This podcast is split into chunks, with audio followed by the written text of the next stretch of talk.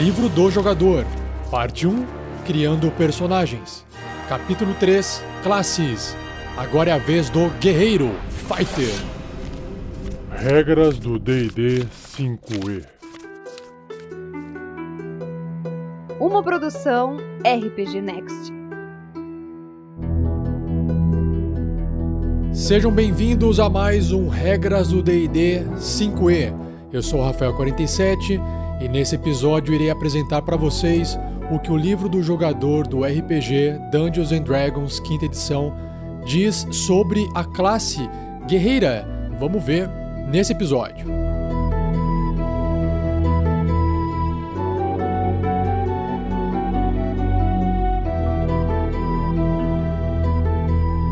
Seja você também um guerreiro ou uma guerreira do bem.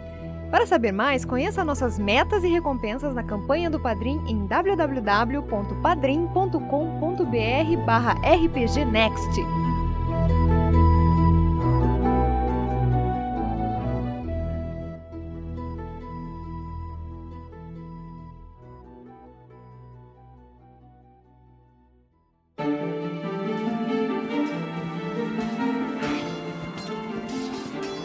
Uma humana, em sua armadura de batalha, empunha seu escudo antes de ir ao encontro de um bando de goblins.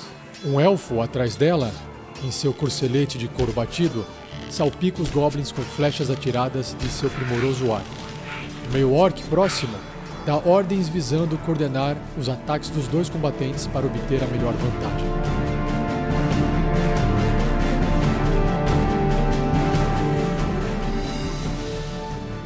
Um anão, em sua cota de malha, coloca seu escudo entre a clava de um ogro e seu companheiro, direcionando o ataque mortal para o outro lado. Seu companheiro, um meio-elfo em sua brunea, brande suas duas cimitarras em um turbilhão de golpes, rodeando o ogro à procura de um ponto fraco em suas defesas.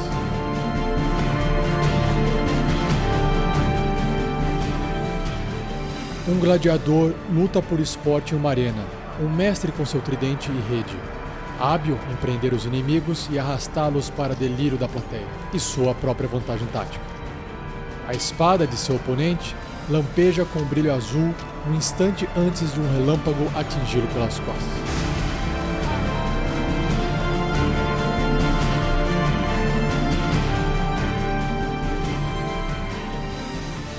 Todos esses heróis são guerreiros, talvez a mais diversificada classe de personagens nos mundos de Dungeons and Dragons.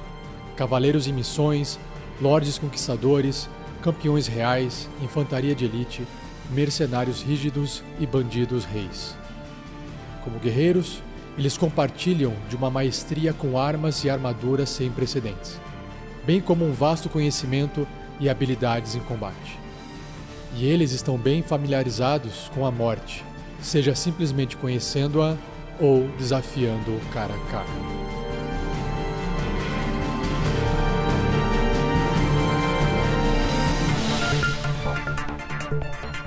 Chegamos na classe do guerreiro, na página 70 do livro do jogador, do D&D quinta edição.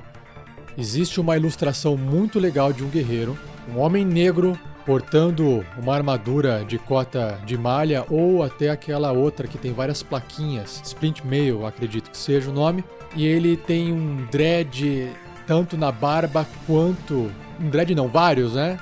Na barba, no cabelo, uma faixa na testa, bigodão, e ele segura nas costas apoiado uma espada grande e na outra mão uma lança e um escudo. Também dá para ver que no cinto dele duas adagas curvadas estão presas. E ao fundo dessa imagem parece haver uma cidade. É uma ilustração muito bonita e representa um guerreiro que parece demonstrar conhecer o uso de diversas armas e estar preparado para o combate.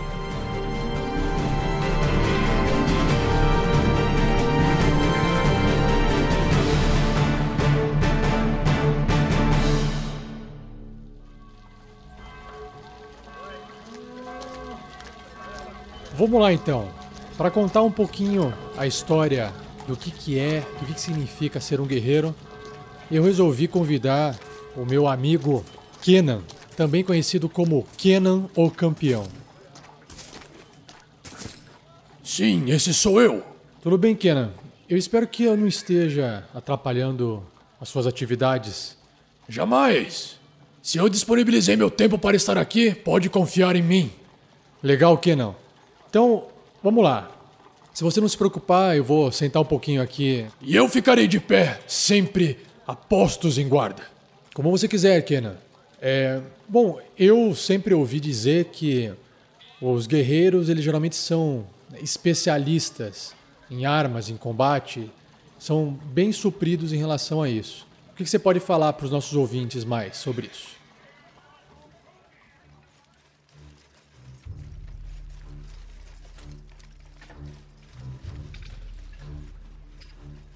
Guerreiros aprendem o básico de todos os estilos de combate. Todo guerreiro sabe brandir um machado, esgrimir com uma rapieira, empunhar uma espada longa ou uma espada grande, usar um arco ou mesmo prender inimigos em uma rede com algum grau de perícia. da mesma forma, um guerreiro sabe usar escudos e qualquer tipo de armadura. Além do conhecimento básico, cada guerreiro se especializa em certo estilo de combate. Alguns se concentram na arqueria, outros em lutar com duas armas ao mesmo tempo, e ainda existem aqueles que aprimoram suas habilidades marciais com magia. Caramba, tem magia envolvida no meio do processo? Já já iremos falar mais sobre isso, não é? É verdade. Essas combinações de ampla capacidade generalista e uma vasta especialização tornam os guerreiros combatentes superiores nos campos de batalha e masmorras. Então, Kenan, como é que a gente diferencia uma pessoa que tá simplesmente, sei lá, vestida com uma puta armadura, segurando uma espada, um machado, um escudo, de um, de um guerreiro, de classe guerreira.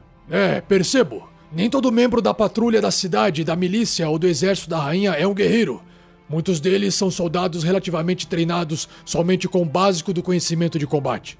Soldados veteranos, oficiais militares, guarda-costas treinados, cavaleiros dedicados e figuras similares são guerreiros. Hum. Alguns guerreiros são compelidos a usar seu treinamento como aventureiros, explorar masmorras, matar monstros e outros trabalhos perigosos, comuns aventureiros. São uma segunda natureza para o guerreiro, não tão diferente da vida que ele ou ela deixou para trás. Talvez existam grandes riscos, mas também grandes recompensas. Poucos guerreiros da patrulha da cidade têm a oportunidade de descobrir a espada mágica Língua Flamejante, por exemplo. É, é verdade. Fica na cidade, só fica defendendo e não tem muito o que descobrir, né? De novo. É.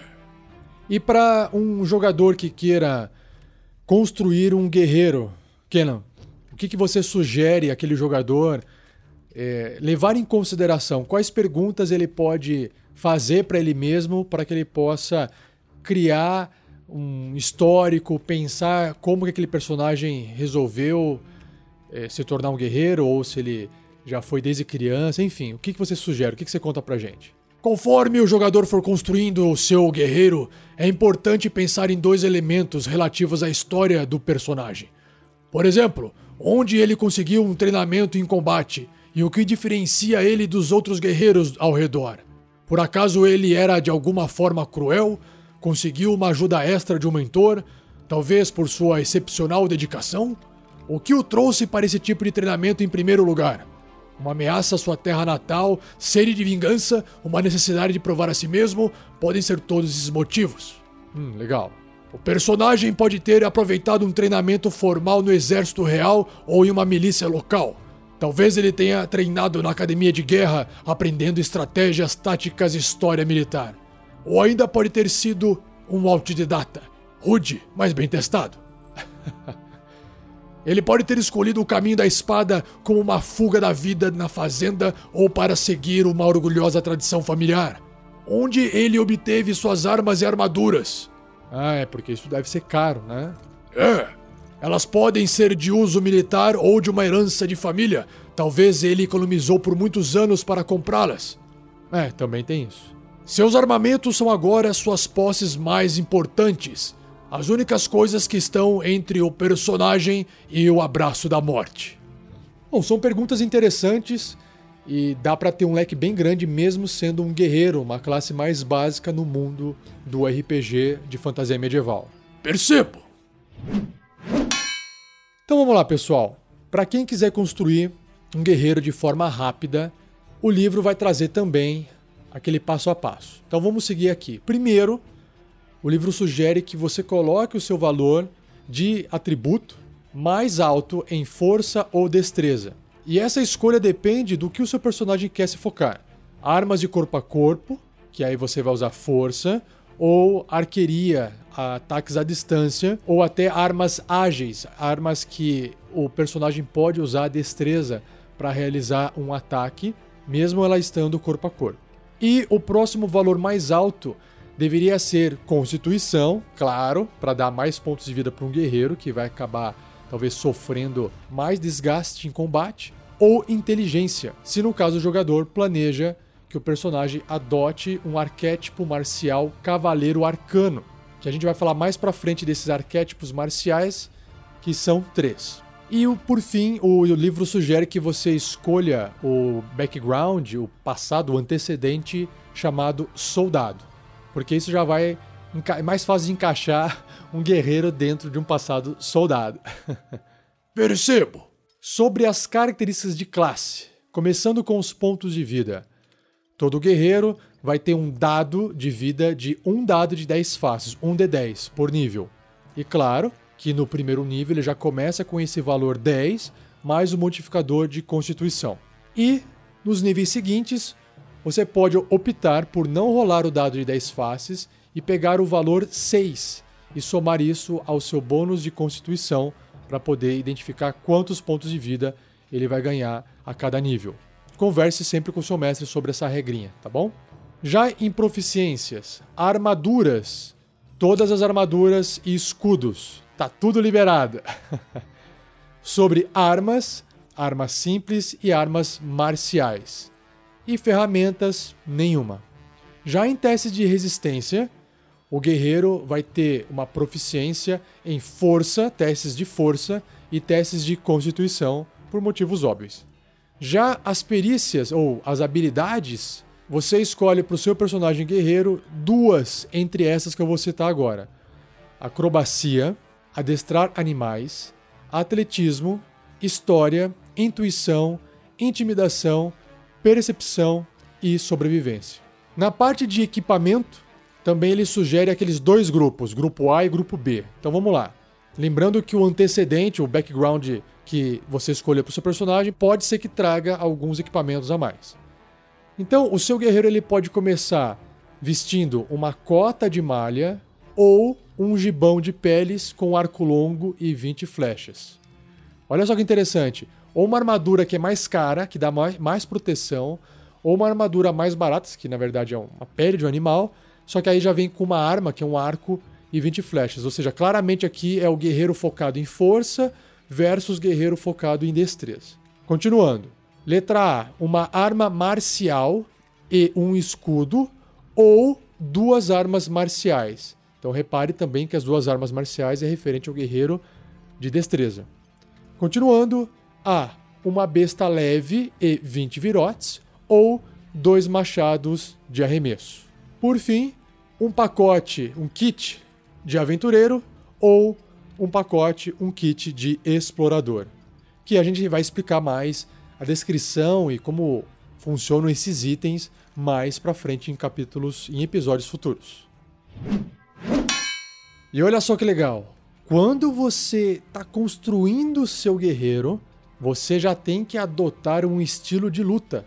O seu personagem ele vai ter um estilo de combate que só ele vai ter, que é, essa vai ser a especialidade dele. Então, você vai ter que escolher uma das listas que eu vou citar para você agora. Lembrando que cada estilo que eu vou citar agora, você não pode escolher o mesmo por seu personagem. Escolheu um, na próxima vez que aparecer a opção de escolher novamente, você tem que escolher um outro estilo. Não tem como somar os bônus dos estilos. Então vamos lá. Primeiro é arquearia. Então o seu guerreiro com esse estilo de luta ganha mais 2 de bônus nas jogadas de ataque realizadas com uma arma de ataque à distância. Ou seja, isso aumenta em média 10% a precisão do guerreiro com ataques à distância. Um outro estilo de luta é combate com armas grandes. O que acontece é, Quando o seu guerreiro rolar o número 1 ou o número 2 no dado de dano de um ataque com arma corpo a corpo e que ele esteja empunhando com as duas mãos, ou seja, não precisa necessariamente ser uma arma pesada, tipo um machado, uma espada de duas mãos, uma espada grande. Se você estiver usando uma espada longa, que é uma espada que o personagem pode segurar numa mão só, mas estiver segurando nas duas mãos, também se aplica esse estilo de luta. Então, atacou, causou dano, e aí rolou o dado do dano, tirou um ou dois no dado. Ou seja, você poderá rolar o dado novamente para o seu personagem e usar a nova rolagem, claro que mesmo que resulte em um ou dois, para não ficar rerolando toda vez. Agora, a arma deve ter a propriedade de duas mãos ou versátil para ganhar esse benefício. Foi o que eu expliquei agora há pouco. Versátil é quando essa arma pode ser segurada com uma mão só ou com as duas mãos. No caso, a espada longa. E duas mãos, claro, que é arma pesada de duas mãos. O próximo estilo de luta é o combate com duas armas. Esse é legal. Quando o seu personagem estiver engajado em uma luta com duas armas, ele pode adicionar o seu modificador de habilidade de dano na jogada de dano em seu segundo ataque. Só para explicar o seguinte aqui rapidinho, né? Depois a gente vai falar mais sobre o combate lá na frente é que quando você está lutando com duas armas, existe uma regrinha que você pode fazer um ataque com a sua outra mão se você estiver segurando uma arma na outra mão, uma arma leve. Só para fazer uma explicação rápida, isso eu vou repetir lá em episódios futuros, mas você pode, se você estiver segurando duas armas leves, uma em cada mão, qualquer personagem na verdade, não importa a classe, né? Ele pode fazer um ataque com uma mão que é o ataque normal principal, e com uma ação bônus ele pode fazer o ataque com a outra mão, usando essa outra arma leve também. Só que normalmente, quando você usa esse segundo ataque com ação bônus, caso você acerte o ataque, apenas o dano da arma é causado. Não vai entrar nenhum bônus de força ou de destreza, por exemplo. Nesse caso, o guerreiro que tiver esse estilo de luta com combate com as duas armas, ele aplica o modificador da habilidade que ele estiver usando para causar dano. Então, se for força, vai colocar lá mais dois ou mais três, depende da força do guerreiro. Se for destreza, a mesma coisa. Ou seja, na média, o dano médio desse guerreiro usando as duas armas vai ser maior do que qualquer outra classe. O próximo estilo de luta é defesa. Enquanto o guerreiro estiver usando armadura, ele ganha mais um de bônus na armadura dele. Então, esse é muito simples, porque o jogador não tem que se lembrar de nada. Basicamente, ele vai marcar mais um lá na ficha dele de armadura, enquanto ele estiver vestindo armadura. Não importa qual armadura, desde que seja uma armadura. Tirou toda a armadura, ele perde esse mais um de bônus. O próximo estilo de luta é duelismo quando o guerreiro empunhar uma arma de ataque corpo a corpo com uma mão e nenhuma outra arma. Sabe aquele cara que faz esgrima nas Olimpíadas? Ele tá sempre segurando uma rapieira na mão e aí a outra mão ele tá sem segurar nada. Então é basicamente isso, tá? Duelando. O guerreiro ganha mais dois de bônus nas jogadas de dano com essa arma. E mais dois de dano é bastante, tá, pessoal? Principalmente no começo da carreira do seu personagem. Então, caso você queira fazer um guerreiro que só luta com uma arma na mão, tipo Zorro, ele ganha mais dois de bônus nos danos. E por fim, o último estilo de luta aqui listado é proteção. Quando uma criatura que o guerreiro puder ver atacar um alvo que esteja até um metro e meio dele, ou seja, um quadradinho, o guerreiro poderá usar a sua reação para impor desvantagem nas jogadas de ataque daquela criatura. E claro que o guerreiro tem que estar empunhando um escudo. Basicamente, é, imagina que você tem um colega perto de você e aí vem uma criatura para do seu lado praticamente e ela resolve atacar esse seu colega. E aí você resolve falar: opa, não, deixa eu proteger meu amigo aqui com meu escudo. Então aquela criatura faz um ataque com desvantagem naquele seu amigo. Isso é muito útil, principalmente se tiver lutando em pares, pelo menos, né? Continuando. Olha só que legal. Ainda no primeiro nível, quando você monta esse personagem seu guerreiro, ele tem uma habilidade chamada Retomar o Fôlego, conhecido como Second Wind, que não dá para traduzir Second Wind, segundo vento. É tipo recuperar o fôlego mesmo. O que, que isso significa? Que o guerreiro ele possui uma pequena reserva de estamina e ele pode utilizar essa reserva para proteger a si mesmo contra danos. Ou seja, no turno dele, ele poderá usar uma ação bônus para recuperar pontos de vida igual a um dado de 10 faces mais o nível do guerreiro, que no caso no primeiro nível é um D10 mais 1. Uma vez que o personagem usar essa característica, ele precisa terminar um descanso curto ou longo para usá-la de novo. Ou seja, pensa assim que pelo menos um combate, ou a cada mais ou menos é, alguns segundos, ele pode usar nesse meio tempo esse 1d10 mais 1 para recuperar o fôlego. Tá se recompondo, porque o guerreiro é durável. E aí, se ele gastar uma hora para poder fazer um descanso curto, no dia ele pode usar de novo esse retomar o fôlego. Isso dá para o guerreiro, pessoal, essa habilidade de ele durar bastante tempo, tá bom? Indo para o nível 2, o guerreiro adquire uma habilidade chamada Surto de Ação, Action Surge, em inglês.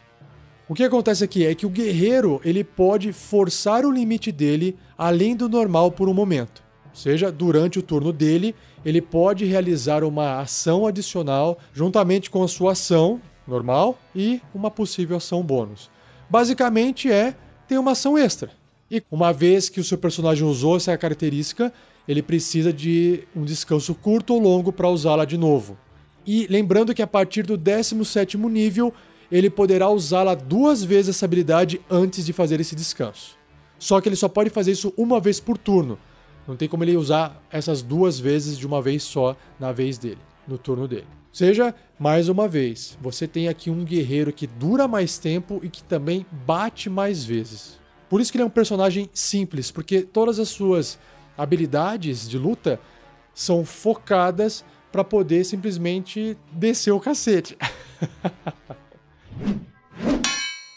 e é só a partir do terceiro nível que o seu guerreiro vai escolher um arquétipo marcial, um martial archetype. Ele vai poder escolher tipo um caminho, uma especialização mais especializada. Ou seja, você escolhe para o seu personagem qual técnica de combate, o estilo de combate, ele vai se dedicar a desenvolver. Então tem campeão, que é o Kenan, que está aqui comigo. Perfeitamente! Você vai poder ser mestre de batalha ou cavaleiro arcano. Em inglês é o Champion, Battle Master ou Eldritch Knight. E claro que vocês repararam que todas as outras classes que a gente vem falando até agora, todos eles têm essa evolução, né? Para diferenciar personagens que têm a mesma classe, mas são um pouquinho diferentes. Então, no terceiro nível, você escolhe essa, esse arquétipo marcial, e aí no sétimo, no décimo, no, no décimo quinto e no décimo oitavo nível, ele vai ter um aprimoramento. Já já a gente fala sobre isso, e o Kenan conta mais um pouquinho sobre como é que funcionam esses arquétipos marciais. Quando o seu personagem atingir o quarto nível, novamente, no sexto, no oitavo, no décimo segundo, no décimo quarto, no décimo sexto e no décimo nono nível, você vai poder aumentar um valor de habilidade dele à sua escolha em dois pontos, ou você pode aumentar dois valores de habilidade, né, um atributo, à sua escolha, em um ponto. Lembrando que você não pode aumentar acima de 20 um atributo do seu personagem com essa característica. No quinto nível, adivinhe, uma super habilidade e super especial de guerreiro, ataque extra. a partir do quinto nível, o seu guerreiro poderá atacar duas vezes ao invés de uma quando ele usar a ação atacar durante o turno dele. Gastou a ação, em vez de fazer um ataque, pode fazer dois.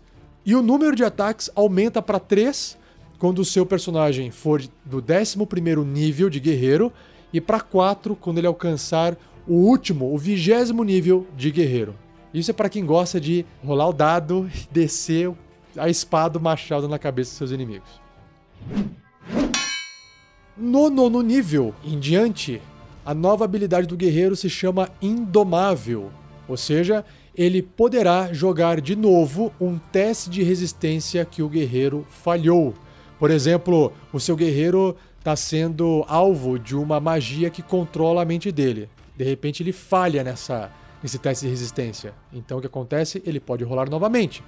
Então, se o guerreiro fizer esse teste novamente de resistência, ele deve usar o novo valor e não pode usar essa característica novamente antes de fazer um descanso longo, basicamente só no dia seguinte. O guerreiro poderá usar essa característica duas vezes entre descansos longos quando chegar no 13º nível e três vezes entre descansos longos quando chegar no 17º nível. Isso é muito útil porque o, guerreiro, a, a parte fraca do guerreiro geralmente é essa questão mental, porque você acaba colocando mais pontos né, em força, em destreza, em constituição, que são atributos físicos, e aí o guerreiro acaba ficando mais fraquinho, mais frágil, até porque ele não tem proficiência em testes de sabedoria, em testes de carisma, testes de inteligência. Né? O negócio dele é força, constituição e destreza. E agora a gente chegou nos arquétipos marciais. A gente vai começar primeiro com o arquétipo que é o campeão, que é o mesmo arquétipo do Kenan. Kenan, explica um pouquinho o que, que representa seguir esse arquétipo.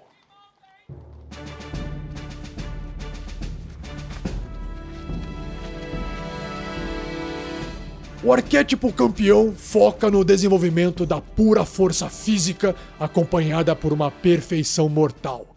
Aqueles que trilham um caminho desse arquétipo combinam rigorosos treinamentos com excelência física para desferir golpes devastadores. Ou seja, é, é, o guerreiro bruto, é aquele guerreiro que só quer se preocupar em causar mais dano, por exemplo. Esse sou eu, Kenan, o campeão. então tá bom. Vamos lá. No, a partir do terceiro nível, então, quando você acabou de escolher esse arquétipo para o seu personagem, o seu guerreiro recebe uma habilidade chamada Crítico Aprimorado.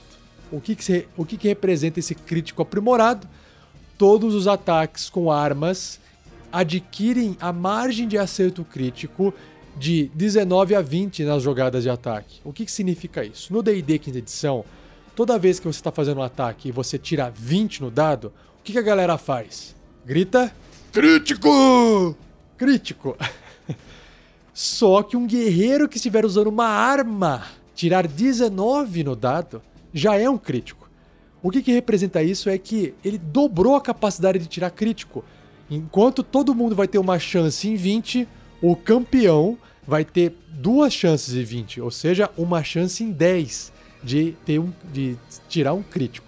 Ou seja, o crítico vai causar um dano bem maior, né? Dobrado, no caso da arma, em comparação com um dano normal. Já a partir do sétimo nível, o guerreiro adquire, o campeão adquire atletismo extraordinário. Ele adiciona metade de seu bônus de proficiência, arredondado para cima, em qualquer teste de força, destreza constituição que o guerreiro já não tenha aplicado o seu bônus de proficiência. Lembra um pouquinho aquela habilidade do, do bardo, do Jack of All Trades, né? Que ele tem um pouco mais de pontos de uh, habilidade distribuídos para poder aprimorar o seu personagem. Além disso, quando o guerreiro fizer um salto longo com corrida, que é aquele salto que corre para frente e pula, não é o salto que pula pro alto para poder subir um muro, por exemplo. É o salto para frente para tentar alcançar um local, pular um buraco, por exemplo. O alcance em metros que esse guerreiro poderá saltar aumenta em 0,3 metros, ou seja, 30 centímetros, vezes o modificador de força. Então, por exemplo, se o seu guerreiro tem 16 de força, então ele tem mais 3 no bônus de força. Então, mais 3, né? 3 multiplicado por 0,3 basicamente é um metro a mais. No décimo nível em diante, ele adquire um estilo de luta adicional. Ou seja, você volta para aquela lista que eu citei no começo, que tem lá arquearia, combate com armas grandes, combate com duas armas, defesa, duelismo, proteção, e o seu guerreiro aprende um desses estilos de luta, que não pode, lembrando, ser o mesmo estilo que ele já escolheu. Sempre um novo. A partir do 15 nível, o guerreiro campeão adquire um crítico superior. Seus ataques com armas adquirem uma margem de acerto crítico de 18 a 20 nas jogadas de ataque. ou seja, tirou 18, tirou 19 ou tirou 20 no dado, não importa a defesa do seu inimigo ou do seu, sei lá, obstáculo, é crítico. Além de acertar, é crítico. Vai causar dano extra. E no 18º nível, ele se torna um sobrevivente. O campeão alcança o topo da resiliência em batalha.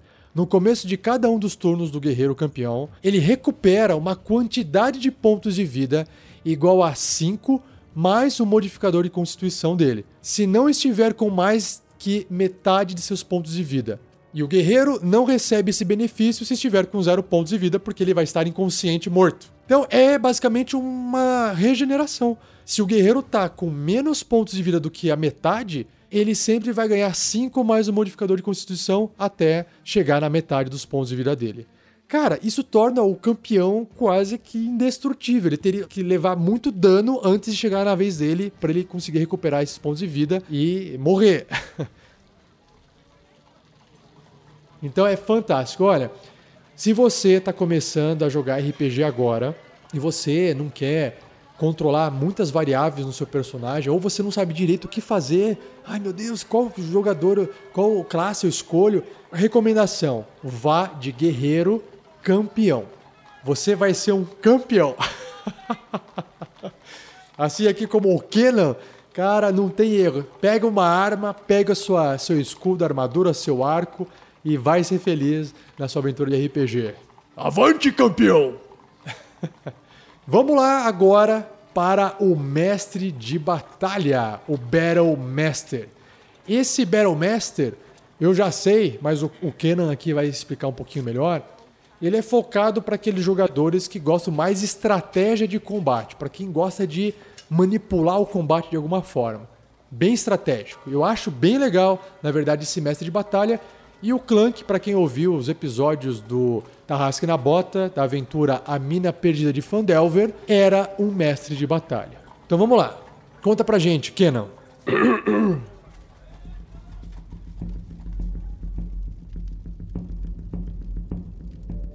Rafael, aqueles que emulam o arquétipo de mestre de batalha empregam técnicas marciais passadas de geração em geração.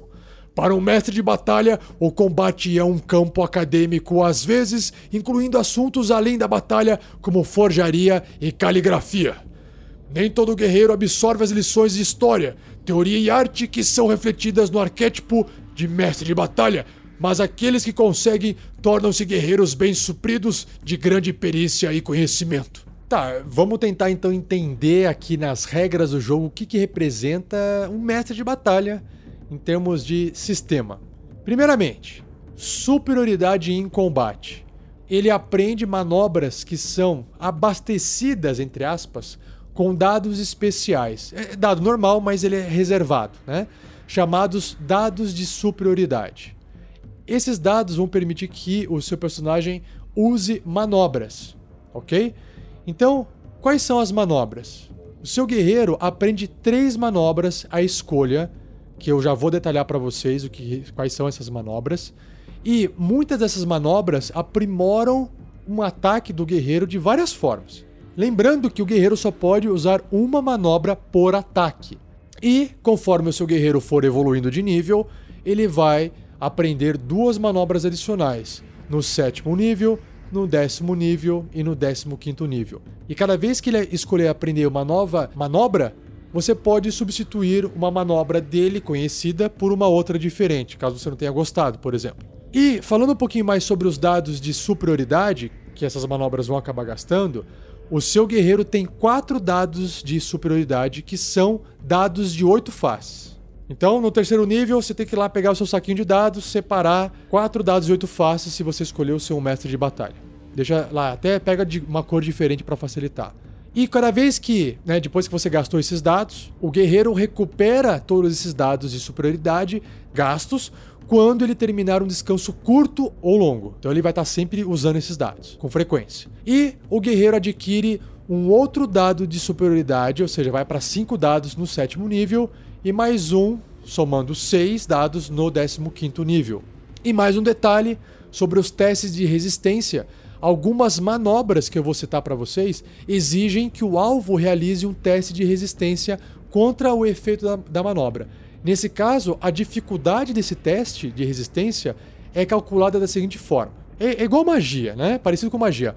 8 mais o bônus de proficiência do seu guerreiro. No nível 3, assim como todos os outros personagens, ainda o bônus de proficiência continua sendo mais 2. Então vai ser 8 com 2, 10, mais o modificador de força ou destreza do seu guerreiro. Você escolhe. Claro que você vai escolher o que é maior. Então, naquele exemplo que eu dei de força 16 com bônus mais 3, vai ser uma dificuldade 13 para poder resistir à manobra do seu ataque. Antes de eu apresentar as manobras para vocês, o livro ainda traz mais algumas habilidades aqui do mestre de batalha, porque assim, é uma lista meio grande das manobras, então a gente deixa para o final para poder ficar mais fácil de explicar, beleza? Então continuando. No terceiro nível, olha só, o guerreiro mestre de batalha se torna um estudioso da guerra. Ele ganha proficiência com um tipo de ferramenta de artesão à escolha dele. Essas ferramentas vão ser diversificadas, como o Kenan falou, pode ser caligrafia, pode ser é, ferramenta para fazer cerveja, pode ser. O cara sabe trabalhar com a, com a bigorna ali, o martelinho, para poder forjar armas. Então, tem uma lista de ferramentas de artesão que a gente também vai ver em episódios futuros. Beleza. A partir do sétimo nível, o seu guerreiro, mestre da batalha, conhece o seu inimigo. O que, que representa isso? Se o guerreiro gastar pelo menos um minuto observando ou interagindo com outra criatura fora de combate, porque se fosse dentro do combate um minuto ia durar 10 rounds, é impossível ficar fazendo isso. O guerreiro poderá aprender certas informações sobre as capacidades daquela criatura comparada às suas. Tipo assim, ó, fica analisando, hum, esse cara é bastante forte, hum, esse cara é mais alto, olha, ou ele é meio esguio, deve ser ágil olha só, ele deve talvez. Né, você está tá analisando o perfil da pessoa. Então, o mestre conta né, ao, ao jogador se a criatura é igual, superior ou inferior ao seu personagem guerreiro a respeito de duas das seguintes características, a escolha que você quiser. Então, por exemplo, você vai escolher duas: valor de força, valor de destreza, valor de constituição, classe de armadura, pontos de vida atuais, nível total da classe, se ele possuir, e nível da classe de guerreiro, se ele possuir. Então, por exemplo, você está lá observando um cidadão na sua cidade. Aí você fala, mestre, gastei aqui um minuto. Esse cara é mais forte do que eu? Sim ou não? O mestre vai poder responder: olha, ele é mais forte, tem a mesma força, ou ele é menos forte do que você, inferior. Tá, beleza. E sobre a sua, sei lá, seus pontos de vidas atuais? Ah, ele tem mais pontos de vida, o mestre vai responder, ou ah, tem os mesmos pontos de vida ou tem menos pontos de vida. Deu para entender? Então isso a partir do sétimo nível, o guerreiro vai poder analisar os seus inimigos, conhecer os seus inimigos.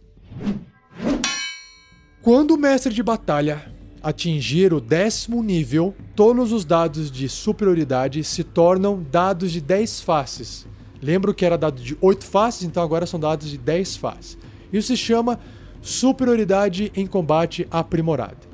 E no 18º nível, lá no finalzinho da carreira do guerreiro, eles se tornam dados de 12 face, que é o dado mais alto que tem no jogo, tirando o D20, que o D20 só é utilizado para rolagens especiais de ataque, magia e tal.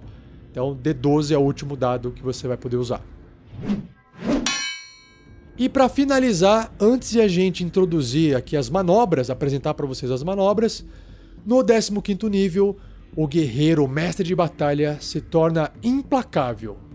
Quando ele rolar iniciativa e não tiver nenhum dado de superioridade restante, o guerreiro recuperará um dado de superioridade. Ou seja, imagina que você pode gastar os dados, gasta tudo, torra. Começou um novo combate, porque geralmente iniciativa vai marcar o início de um desafio ou um combate. E aí o que acontece? O guerreiro tum, recupera um dado de superioridade. Isso é muito bom. É, vai dar bastante é, poder pro guerreiro, né? E agora, vamos entrar então nas manobras. A lista de manobras, ela é grande, mas ela finaliza essa parte do mestre de batalha. Então vamos lá. A primeira que tem aqui na lista se chama Commander's Strike, seja, o golpe do comandante.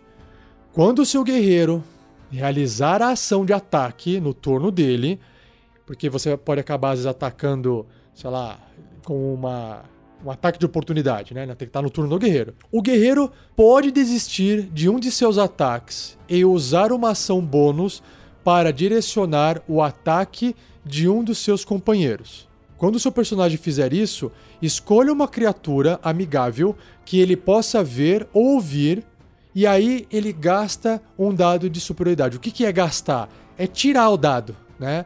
Não precisa nem rolar o dado, é só falar, opa, já usei esse dado. Como se fosse um ponto, sabe?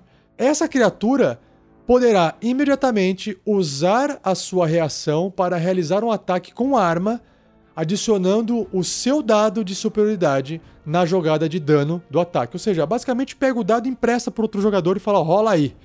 Por que, que se chama golpe do comandante?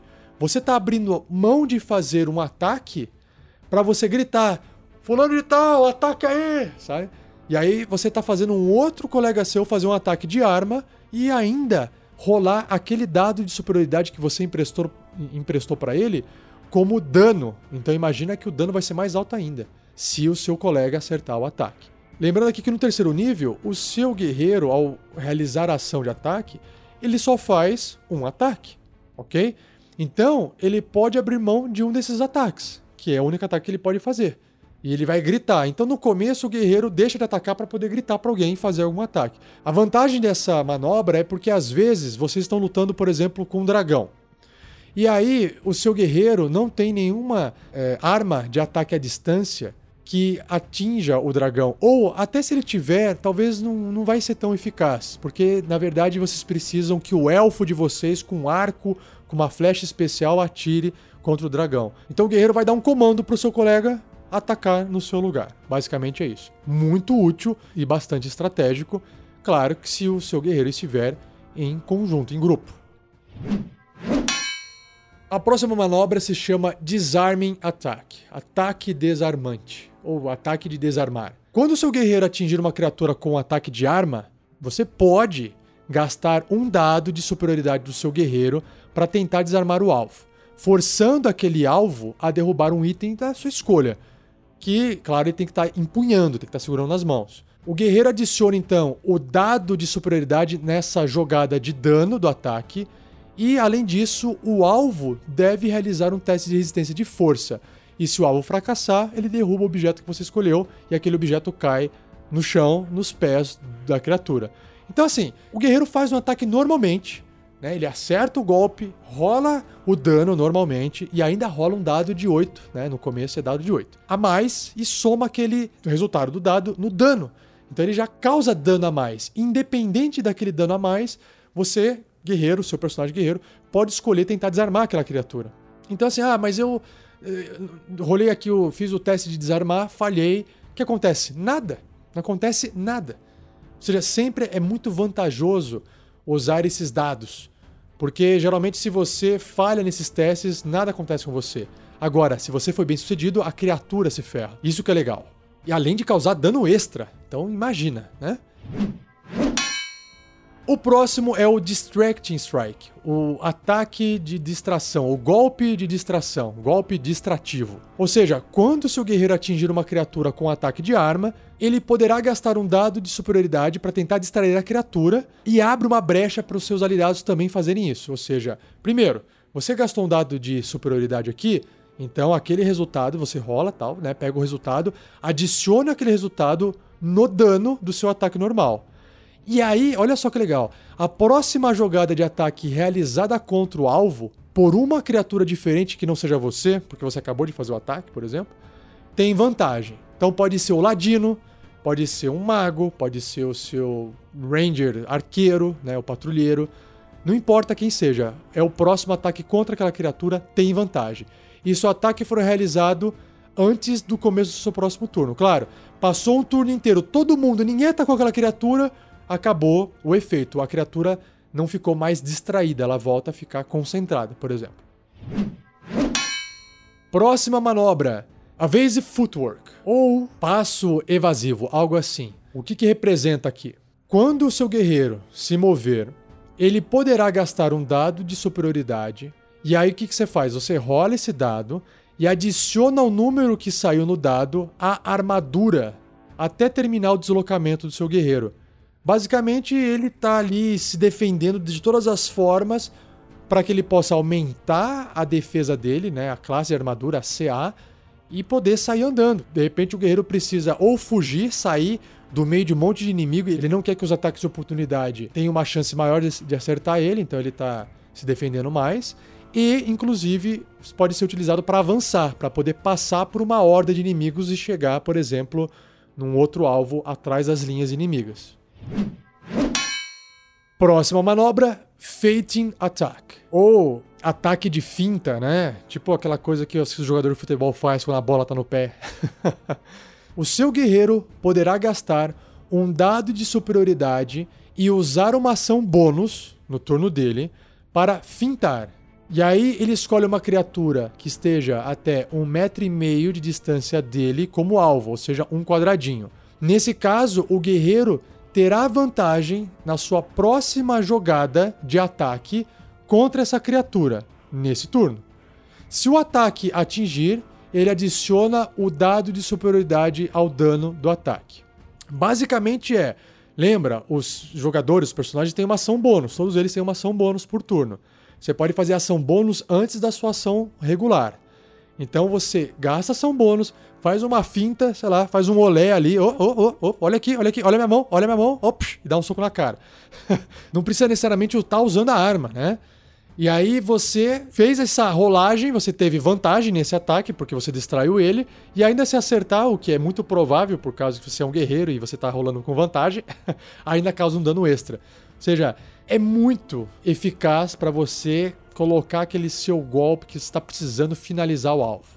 Lembrando que essa vantagem que o guerreiro tem, ela é perdida se ela não for usada no turno que o guerreiro adquiriu essa vantagem. Claro, né? Isso é óbvio. Próxima manobra: Golden Attack. Basicamente é um ataque provocante, está tentando provocar o alvo. Então, quando o seu guerreiro atingir uma criatura com um ataque de arma, ele poderá gastar um dado de superioridade para tentar incitar o alvo a atacar você. O guerreiro então adiciona esse seu dado de superioridade na jogada de dano do ataque e o alvo deve realizar um teste de resistência de sabedoria. Se o alvo falhar, ele terá desvantagem em todas as jogadas de ataque contra alvos diferentes de você até o fim do seu próximo turno. Ou seja, você tá chamando pro pau. Vem pro pau, me ataque. Porque se o alvo resolver não atacar você e falhou nesse teste de sabedoria, ele vai ter desvantagem para atacar qualquer outra criatura diferente de você. Claro, não tem vantagem para você, porque a criatura vai, começar, vai continuar lutando com você normalmente se ela quiser. No entanto, ela já pode ter levado um dano extra do seu dado de superioridade e ela vai ter desvantagem para atacar os seus colegas de combate, o que é muito útil, porque às vezes você tem pessoas frágeis em volta e você é o cara mais tanque da sua equipe. A próxima manobra é Lunging Attack, que pode ser traduzido assim como ataque estendido. Quando o seu guerreiro atingir uma criatura com um ataque de arma, ele poderá gastar um dado de superioridade para aumentar o alcance de seu ataque em 1,5 metros, ou seja, um quadradinho.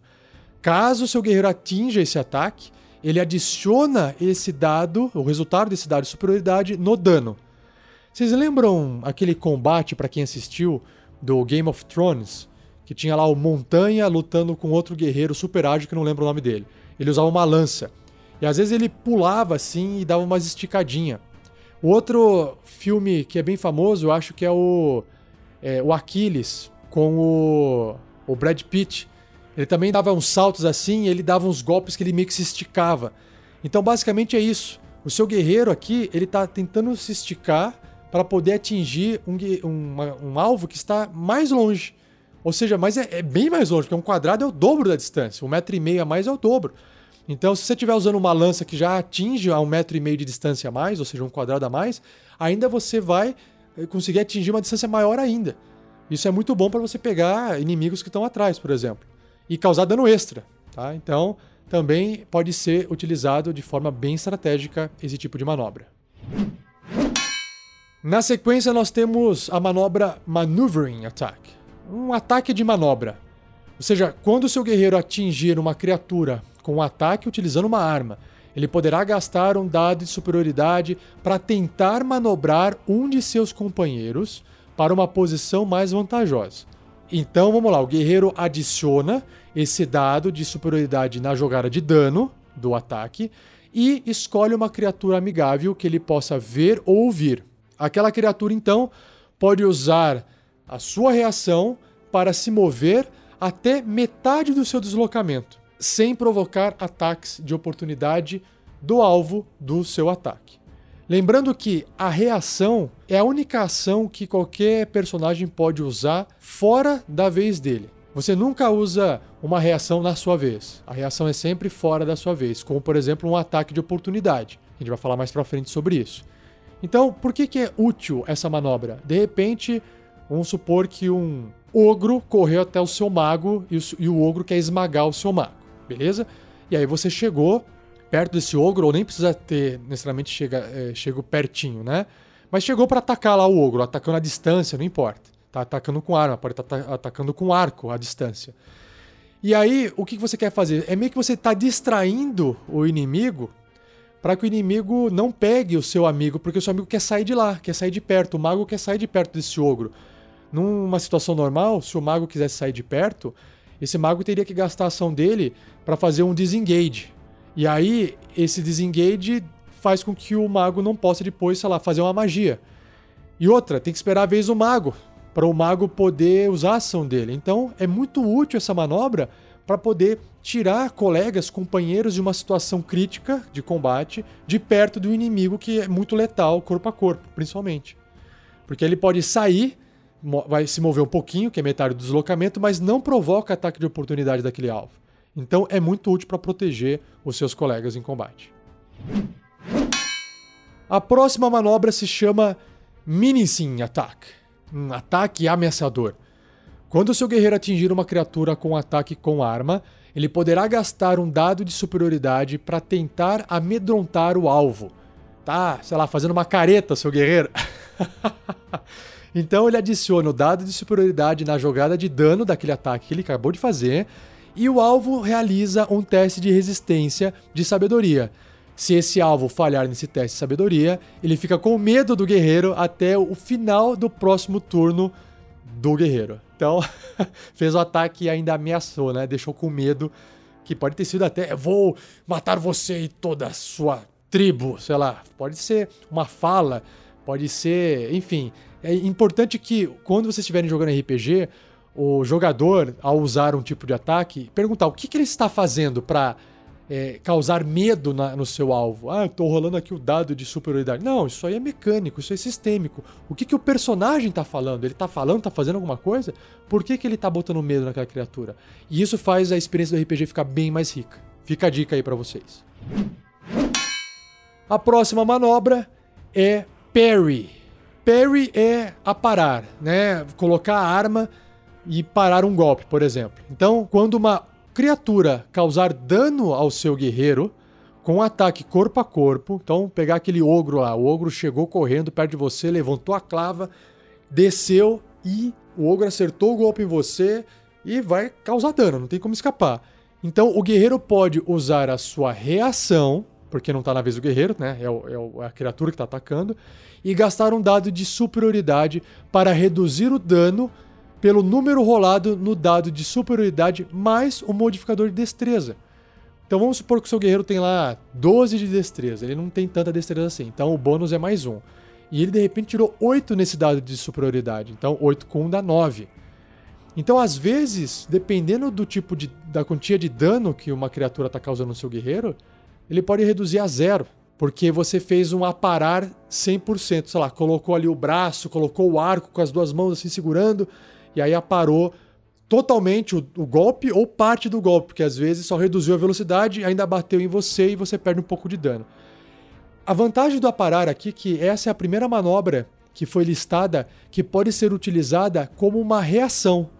Isso é muito útil para qualquer personagem, no caso, qualquer guerreiro de mestre de batalha, ter uma manobra que é ativada com reação.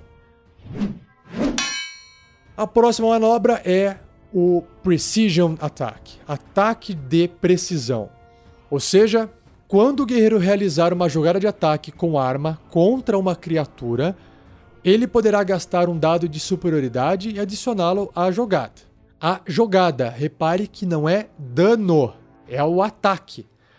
Então, ele poderá usar essa manobra antes ou depois de realizar a jogada de ataque normal, mas deve usá-la antes de qualquer efeito do ataque ser aplicado. Resumindo, não tem por que você rolar o dado antes. O seu guerreiro fez um ataque.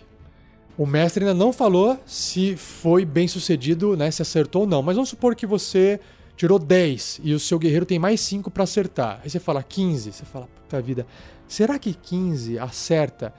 Pode ser que durante o combate vocês já descobriram que uma criatura tem defesa 15, de tanto que vocês atacaram. Ah, 16 acertou, 15 acertou, 14 errou. Ah, então ele tem defesa 15, porque 15 acerta, né? O resultado do dado 15 está acertando, então ele tem defesa 15. E o que acontece? Você tirou, então, vamos pegar outro exemplo, né? tirou 14 no ataque. Você fala, caramba, por um eu acertaria. Então, gaste um dado de superioridade e faça seu ataque, faça essa manobra de ataque de precisão se o seu guerreiro tiver essa manobra. E aí, com certeza, com mais um pelo menos no dado, o seu guerreiro acerta o golpe. Então é muito útil também. A próxima manobra se chama Pushing Attack, o ataque que empurra, o golpe de empurrar, ou ataque de encontrão. Quando o guerreiro atingir uma criatura com ataque de arma, ele poderá gastar um dado de superioridade para tentar empurrar o alvo para trás. Então o guerreiro adiciona o seu dado de superioridade na jogada de dano do ataque. E se o alvo for grande ou menor, né, de um tamanho grande, por exemplo, um ogro é um tamanho grande, ou pode ser menor. Pode ser médio, que é o seu tamanho, se você for um humano, por exemplo, pode ser menor, tipo small, pequeno. A criatura deve realizar um teste de resistência de força, e se ela falhar, você, o seu guerreiro, empurra o alvo para trás até 4,5 metros, 4 metros e meio de distância, que basicamente são 3 quadrados. Então, interessante, você empurra ele para trás. Qual é a vantagem disso? Pode empurrar para fora de uma ponte, pode empurrar né, num penhasco. Olha só como que dá para utilizar isso de diversas formas. A próxima manobra da lista é o Rally, que mais ou menos representa tipo uma inspiração, né? Então vamos lá. No turno do guerreiro, ele poderá usar uma ação bônus e gastar um dos dados de superioridade para reforçar a determinação dos seus companheiros em batalha. Quando ele fizer isso, escolhe uma criatura amigável que ele possa ver ou ouvir e essa criatura ganha uma quantia de pontos de vida temporário igual à rolagem de dado de superioridade mais o modificador de carisma do seu guerreiro. Então, um exemplo aqui: tirou 8 no dado e tem mais um de bônus de carisma. Então, vai para 9.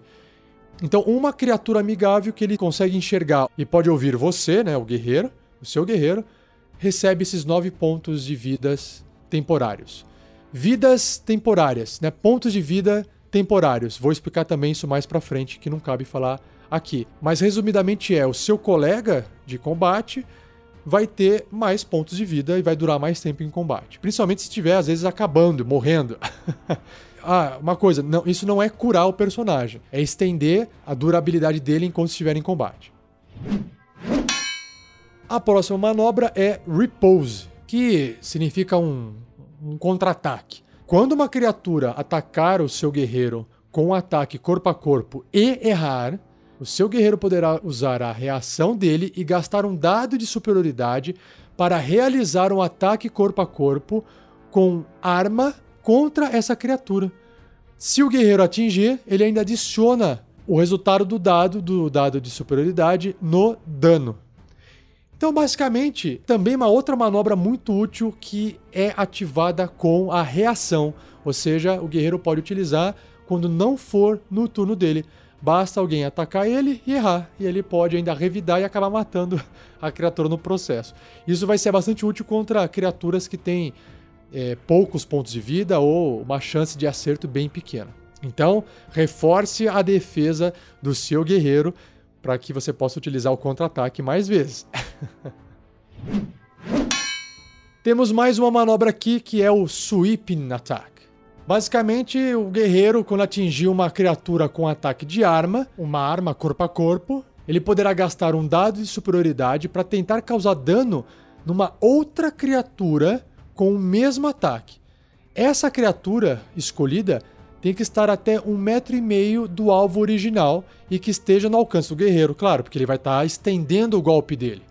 Se a jogada de ataque original atingiria a segunda criatura, ela vai sofrer dano igual ao número rolado no dado de superioridade.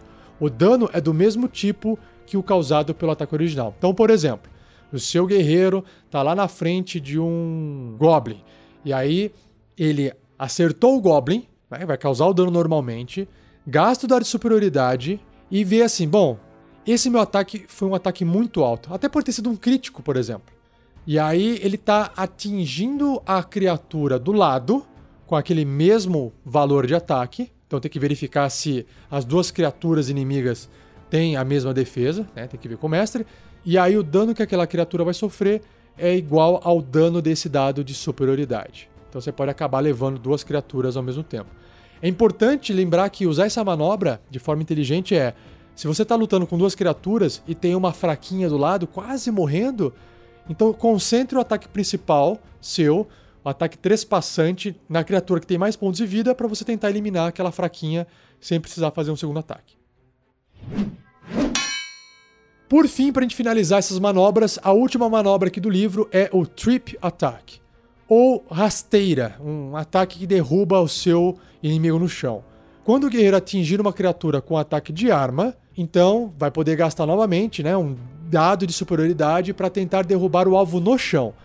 O guerreiro adiciona esse seu dado de superioridade na jogada de dano do ataque dele, ou seja, vai causar um dano extra. E se o alvo for grande, de tamanho grande ou menor, ele deverá realizar um teste de resistência de força que, se falhar, ele cai no chão. Ou seja, você está meio que batendo e derrubando a criatura no chão ao mesmo tempo. Qual que é a vantagem de ficar no chão? É que qualquer pessoa, qualquer amigo seu que estiver perto daquela criatura, para poder atacar a criatura no chão, se estiver perto dela, vai ter vantagem no ataque. Então, é para poder moer de porrada aquele inimigo super forte. Quantas manobras, Rafael! Estava aqui quase dormindo segurando minha lança já em pé. Ah, desculpa, Kenan, é que tinha bastante coisa para ler. Mas vamos lá, continuar. Agora, para finalizar, o guerreiro, a gente tem que apresentar aqui para os nossos ouvintes o último arquétipo marcial, que é o Eldritch Knight, ou Cavaleiro Arcano. Certamente, vamos lá! O arquétipo de Cavaleiro Arcano combina a maestria marcial comum a todos os guerreiros, com um cuidadoso estudo de magia os cavaleiros arcanos usam técnicas mágicas similares às praticadas pelos magos. Eles focam seu estudo em duas das oito escolas: abjuração e evocação.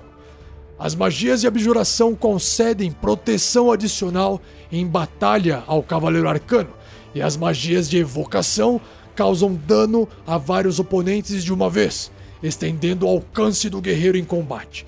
Esses cavaleiros aprendem comparativamente um pequeno número de magias, guardando-as na memória ao invés de mantê-las em um grimório, ou seja, aquele livro que aqueles magos carregam. Então, o Cavaleiro Arcano é para quem quer ainda usar magia, mas também quer ser um guerreiro. Com certeza, de fato é. Então vamos ver aqui, pessoal. Conjuração, ou seja, como é que faz magia. Aqui é como se fosse a descrição daquelas classes mágicas. Quando o seu guerreiro alcançar o 13º nível, ele vai ampliar esse poderio marcial que ele tem com habilidades de fazer magia. Então a gente vai ver lá na frente, em episódios futuros, o capítulo 10 para regras gerais de conjuração e o capítulo 11, onde a gente descreve quais são as magias. E, como todo e bom fazedor de magia, o seu guerreiro aprende dois truques, que são aquelas magias de nível 0, a sua escolha, da lista de magias de mago. Ele aprende um truque de mago adicional, a escolha sua no décimo nível. Então ele vai ter dois até o nono nível, depois do décimo até o vigésimo, três truques. Sobre os espaços de magia, os slots, tem uma tabela de conjuração no Cavaleiro Arcano que mostra quantos espaços de magia de primeiro nível e níveis superiores o guerreiro seu, seu Cavaleiro Arcano, tem disponível para fazer magias. Por exemplo, aqui no nível 3, porque o seu guerreiro arcano, seu cavaleiro arcano vai estar no nível 3 quando ele aprender a fazer magia, ele pode fazer duas vezes magias de nível 1. E ele conhece três magias. No nível 4, quando ele sobe mais um nível, ele consegue fazer uma magia a mais, três slots, três espaços de magia e também aprende uma magia a mais. E aí isso vai aumentando e ele vai fazer magias de primeiro nível, de segundo nível, de terceiro nível e de quarto nível, que é o máximo que um cavaleiro arcano sabe fazer. Lembrando que magias vão do nível 1 ao nível 9, beleza? Então, como é que funciona fazer magia? Para poder conjurar essas magias, uma dessas magias pelo menos, o guerreiro deve gastar um espaço de magia do nível da magia ou superior. Ah, quer fazer uma magia de nível 1? Gasta o espaço de nível 1. Ah, mas eu quero fazer uma magia de nível 1 no espaço de magia de nível 2. Pode fazer? Pode fazer. A sua magia provavelmente vai ser mais forte por causa disso. E o guerreiro recobra esses espaços, né? Recupera esses espaços de magia gastos quando ele faz um descanso longo, né? Dorme de um dia para o outro, basicamente é isso. Então, por exemplo, se o guerreiro quiser fazer uma magia de nível 1 chamado escudo arcano, ele tem que ter um espaço de magia de nível 1 pelo menos. Sobre as magias que o cavaleiro arcano conhece quando ele começa nesse arquétipo. O cavaleiro arcano conhece três magias de nível 1, a sua escolha.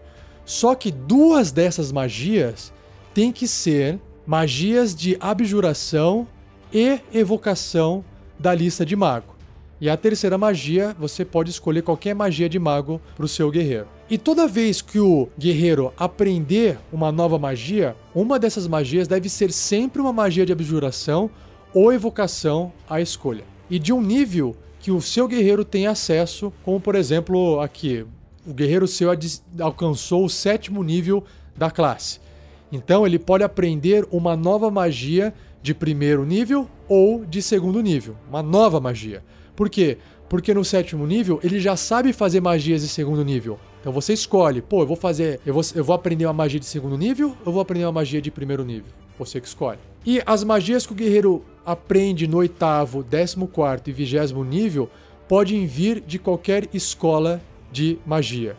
Ou seja, não precisa ficar preso às magias de abjuração e evocação, mas tem que ser magias de mago. Além disso, quando o guerreiro adquirir um nível nessa classe, ele poderá escolher uma magia de mago que ele conheça e substituir por outra magia da lista de magias de mago, que também deve ser de um nível do qual ele tem espaço de magias e deve ser uma magia de abjuração ou evocação exceto as magias substituídas no oitavo, no décimo quarto e no vigésimo nível, porque eram magias que não eram dessas escolas. Ou seja, quando o guerreiro evolui de nível, você pode trocar uma magia que você não está gostando, troca por outra. É como se ele estivesse desaprendendo e aprendendo uma nova magia, beleza?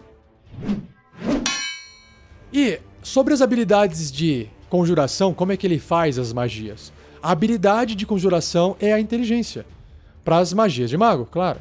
Então, o guerreiro usa a inteligência que ele tem sempre que alguma magia se referir à habilidade de conjurar magias.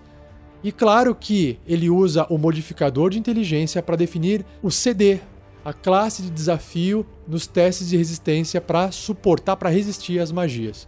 Então, como é que você faz esse cálculo? Esse cálculo é padrão de todas as outras classes que são mágicas, né?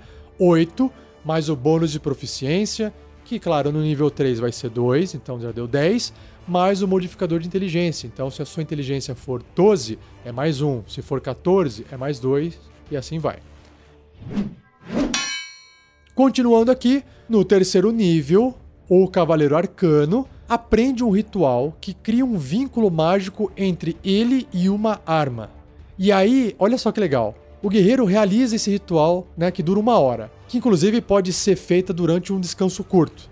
Essa arma deve estar no alcance do guerreiro no decorrer do ritual. E ao concluir o ritual, ele toca a arma e forja um elo com essa arma. E uma vez que o guerreiro tenha vinculado essa arma com ele, ele não pode ser desarmado dessa arma. a menos que ele seja incapacitado. Se essa arma estiver no mesmo plano de existência, o guerreiro pode invocar essa arma com uma ação bônus no turno dele, fazendo-a se teletransportar instantaneamente para a sua mão. Então imagina assim, ó. O guerreiro vai entrar ali num acampamento inimigo e aí ele foi desarmado. Todas as armas foram deixadas do lado de fora. Entra o guerreiro e entra o monge. Entra o cavaleiro arcano e o monge. E aí chega lá na frente do chefe lá do, da tribo dos orcs. E aí vocês querem, sei lá, inverter aquela situação, vocês vão ser, sei lá, sacrificados porque os, os orcs iam negociar e, e não estão negociando mais. E aí, de repente, o guerreiro. O monge já tá dando soco, né? Pontapé. E o guerreiro, pum, faz a arma dele aparecer na mão dele. Na verdade, é o cavaleiro arcano, né? E aí, meu amigo, imagina que legal um guerreiro tá usando a magia para poder trazer a sua arma para a mão dele. Olha só, importante lembrar que o guerreiro pode ter até duas armas vinculadas, mas só pode invocar uma por vez com a sua ação bônus. Então, de repente, é um guerreiro que luta com duas armas, ele trouxe uma arma numa ação bônus, no próximo turno ele tem outra ação bônus, ou ele gastou aquele poder que dá uma ação extra para ele, então ele pum, gasta outra ação bônus e traz as duas armas. E se o guerreiro quiser criar um elo com uma terceira arma, ele deverá quebrar o vínculo com uma dessas duas armas. A partir do sétimo nível, o Cavaleiro Arcano tem a magia de guerra. Quando ele usar a sua ação para conjurar um truque, ou seja, uma magia de nível zero, ele poderá realizar um ataque com arma com uma ação bônus. Olha que massa! Ou seja, ele está fazendo uma magia junto com um ataque. Então é isso é muito legal. No décimo nível, o guerreiro aprende o golpe místico, Eldritch Strike. Então ele aprende assim como aplicar golpes com a sua arma que penetram a resistência mágica de uma criatura. Então quando o seu guerreiro atingir uma criatura com um ataque de arma, aquela criatura terá desvantagem no próximo teste de resistência que ela fizer contra uma magia que você conjurar antes do final do seu próximo turno. Ou seja, ele, ele deixa aquela criatura que você acabou de acertar com o golpe agora, fragilizada para você poder fazer uma magia que de repente precisa de um teste de resistência. E aí a criatura ela vai provavelmente, né, mais fácil ela não passar naquele teste. Sei lá, vai soltar uma bola de fogo, que é uma, uma magia de nível 3. O seu guerreiro, o cavaleiro arcano, pode aprender bola de fogo, por exemplo. Olha que legal. Imagina um cara cheio de armadura, com uma espada na mão e na outra soltando bola de fogo. No 15 nível, o guerreiro ganha a capacidade de se teletransportar até 9 metros. O nome disso é Arcane Charge, ou Investida Arcana. 9 metros é basicamente o, o, movimento dele, do guerreiro, se ele for uma criatura média, né? Um humano, por exemplo, que equivale a 6 quadrados. E ele se teletransporta para um espaço desocupado que ele possa ver quando o guerreiro estiver usando aquele surto de ação, que é aquele, aquela ação extra que ele pode fazer. E o guerreiro pode se teletransportar antes ou depois da ação adicional. Então ele está gastando o surto de ação, ele pode fazer um ataque, que é aquele surto de ação, e se teletransportar. Ou ele pode se teletransportar e fazer um ataque. Ou seja, ele tá, pode estar tá caçando alguém ou pode estar tá batendo e fugindo, por exemplo. Então, fantástico essa habilidade de 15 nível. E para terminar, nós temos o Improved War Magic, ou seja, a magia de guerra aprimorada. A partir do 18º nível, quando o guerreiro usar a sua ação para conjurar uma magia, ele poderá realizar um ataque com arma com uma ação bônus. Ou seja, é igualzinho a magia de guerra, lá do nível 7, só que a magia de guerra é só um truque, uma magia de nível 0. Né? Que você faz uma magia de nível 0 e pode fazer um ataque com uma ação bônus. Aqui na magia de guerra aprimorada, você pode, sei lá, lançar uma bola de fogo, que é uma magia de nível 3, e ainda fazer um ataque sei lá, atirar uma flecha ou descer a espada com uma ação bônus. Bacana, não? E aí, Kenan, o que, que você achou dessas explicações do guerreiro? É por isso que eu sou guerreiro. Adoro ser guerreiro. Adoro dar porrada. Adoro vestir armaduras. Adoro toda a batalha. Que legal. Então, muito obrigado pela sua participação, Kenan. Ouvintes, obrigado por, por nos acompanhar. Que os deuses da batalha rezem por você, Rafael. Então me permita que eu preciso voltar à minha patrulha. Até outro dia. Até outro dia, Kenan. Vai lá, cara. Ufa. Então espero que vocês tenham gostado desse episódio. Lembrando que se você ainda não conhece os nossos outros podcasts do RPG Next, acesse o nosso site, vai lá em rpgnext.com.br e dá uma ouvida. Nós também temos canal no YouTube onde a gente faz lives RPG, lives de gameplay de jogos digitais, então procure aí RPG Next Channel no YouTube que você vai achar a gente. Se você puder ajudar a gente no nosso projeto, acesse padrim.com.br barra rpgnext e também se torne um Guerreiros do Bem. E se você tiver a fim de comprar esse livro, compre na amazon.com.br no nosso link afiliado que está no post desse episódio. E por fim, pessoal, e não menos importante, se você quer continuar essa discussão, fazer perguntas, acesse o post desse episódio e escreva suas dúvidas lá adicione conteúdo a esse episódio sobre o guerreiro para que o pessoal possa também participar. Beleza? Brigadão, pessoal. Um abraço e até o próximo episódio.